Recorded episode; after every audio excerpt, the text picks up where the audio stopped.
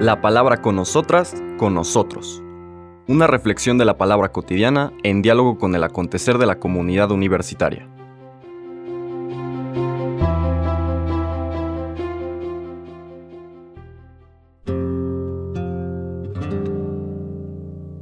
Hola, buenos días. Bienvenidas, bienvenidos a la palabra con nosotras, con nosotros. Este martes 21 de marzo de la cuarta semana de Cuaresma, dejamos el Evangelio de Mateo que nos puso este contexto en, la escena de, nacimiento del Hijo de Dios en parte del linaje de David con todo lo que explicábamos. Y nos trasladamos al Evangelio de San Juan, Ahora en el capítulo 5 vamos a recorrer una buena parte de, este capítulo quinto en los próximos tres días.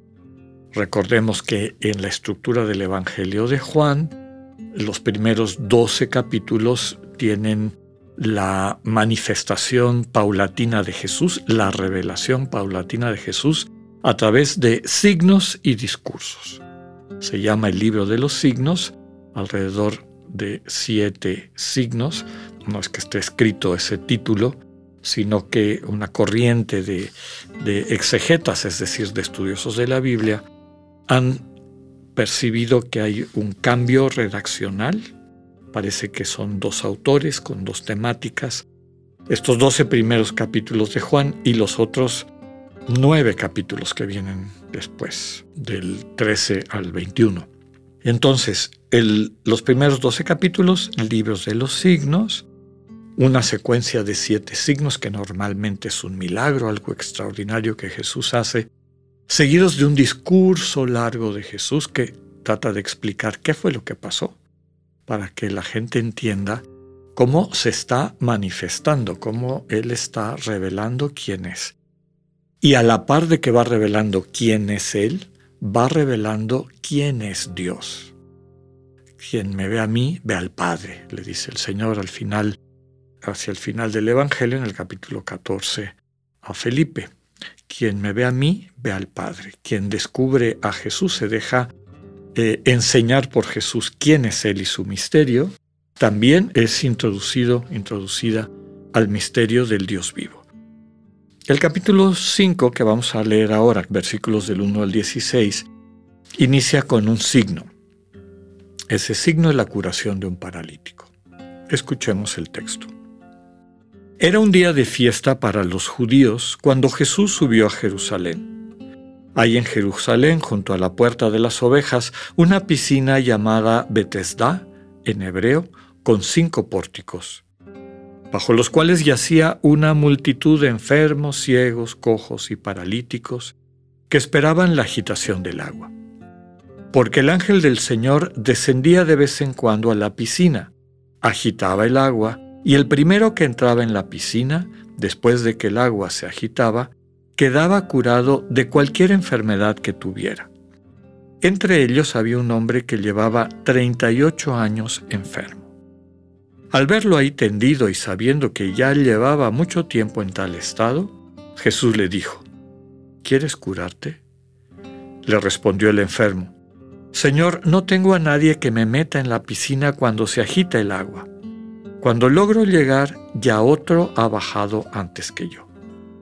Jesús le dijo, Levántate, toma tu camilla y anda.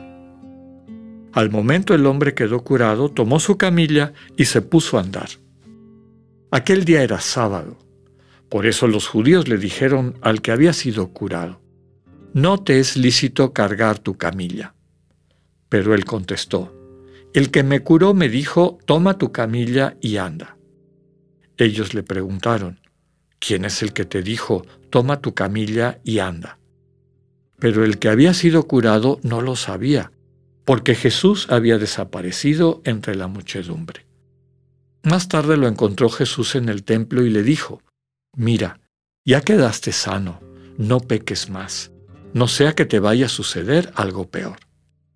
Aquel hombre fue y les contó a los judíos que el que lo había curado era Jesús. Por eso los judíos perseguían a Jesús, porque hacía estas cosas en sábado. Palabra del Señor. Muy bien, como explicábamos, cada uno de estos signos, secuencia de siete signos, siete manifestaciones de Jesús, empiezan con una escena de un milagro o algo y es la que acabamos de escuchar. El signo es que Jesús cura a un paralítico. Alrededor de ese signo, de esta escena, hay una simbología riquísima. Vamos viendo algunos elementos. La primera, empieza todo el texto diciendo que era fiesta para los judíos. El, pueblo está de fiesta, ¿no? El Señor está en Jerusalén porque es día de fiesta. Pero, mientras la gente está de fiesta, hay un lugar en la ciudad donde hay mucha gente que no está de fiesta.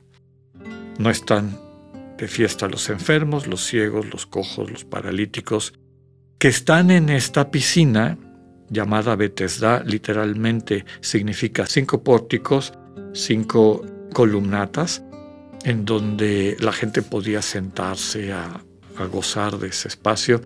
Hay que subrayar que la piscina, todo este complejo que era bastante grande, estaba en las afueras de la ciudad, no estaba dentro de Jerusalén. Otro símbolo, ¿no? No están en la ciudad, no están en el lugar de la fiesta, están excluidos, excluidas. Segundo, símbolo.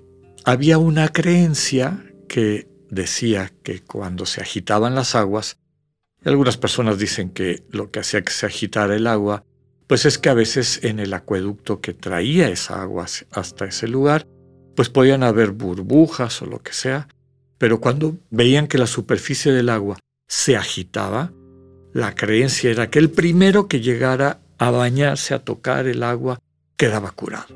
En aquella multitud, pues imagínense, era un, un pleito permanente a ver quién llegaba antes. Primer absurdo, ¿no? Como si hubiera que competir para alcanzar la gracia de Dios. Otro símbolo interesante es la edad. La edad dice que tiene 38 años. La gente de esa época era más o menos lo que solía vivir. la edad promedio era 38, 40 años. Lo que está diciendo es toda una vida. Este hombre lleva toda una vida postrado. No podía participar en, en la vida de su pueblo, no podía participar en la gran fiesta. Después este diálogo del Señor con él. ¿Quieres curarte? Es decir, ¿quieres ser incorporado a la fiesta? ¿Quieres participar en la vida plena de tu pueblo? Y el paralítico, dialogando con el Señor, le dice, no tengo a nadie que me meta. Yo no puedo meterme, estoy paralítico y no hay alguien que se quede aquí conmigo para hacerme ese favor. El Señor le dice, levántate, toma tu camilla y anda. Y el hombre queda curado. Aquí básicamente el mensaje es lo que sana no es un ritual, no es esta especie de magia. Es la palabra, la comunicación de Dios y esa comunicación de Dios que levanta, sana, transforma, está en Jesús. Él es el que la transmite. Él es la palabra. Recordemos que así empieza todo el Evangelio de Juan. En el principio estaba la palabra. Esta palabra que es Dios que comunica vida. Otro símbolo importante es que es sábado y el sábado lo ve Jesús desde otra perspectiva.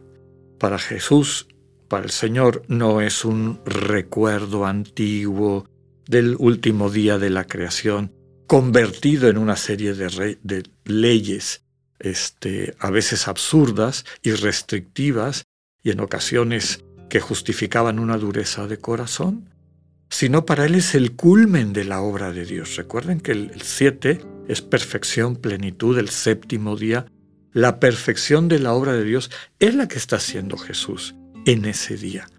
Entonces, el festejo del verdadero sábado, la devoción del sábado, es curar a la gente, que el proyecto de Dios llegue a plenitud. En el caso de esta persona, pues que quede curada, que quede, se pueda incorporar a la fiesta del pueblo de Dios. Los hijos y las hijas de Dios participen en esta fiesta. Segundo elemento, vemos que el conocimiento de Jesús es progresivo. Este hombre lo va conociendo poco a poquito. ¿no? Cuando le preguntan, ¿quién te curó? Pues no sabe responder.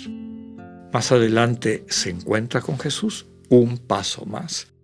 Y el Señor le dice, ya quedaste sano, no peques más, no sea que te vaya a suceder algo peor.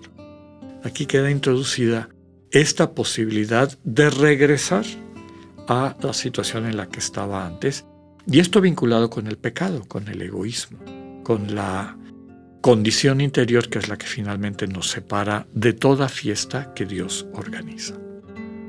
Que tengan un buen día, Dios con ustedes.